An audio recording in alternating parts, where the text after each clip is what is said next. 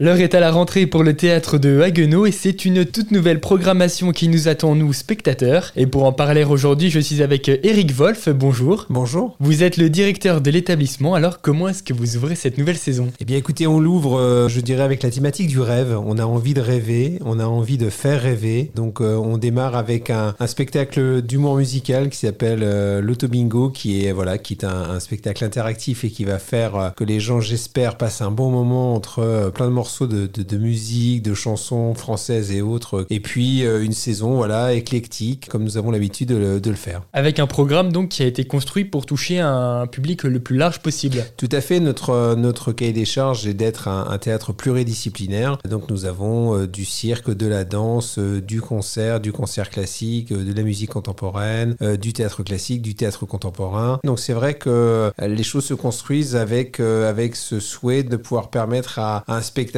eh bien, de voir un certain nombre euh, de courants artistiques tout au long de l'année. Comment est-ce que vous avez fait pour établir euh, cette programmation? Parce que j'imagine que ça doit être un travail euh, qui est fait bien en amont, j'ai envie de dire, de la nouvelle saison.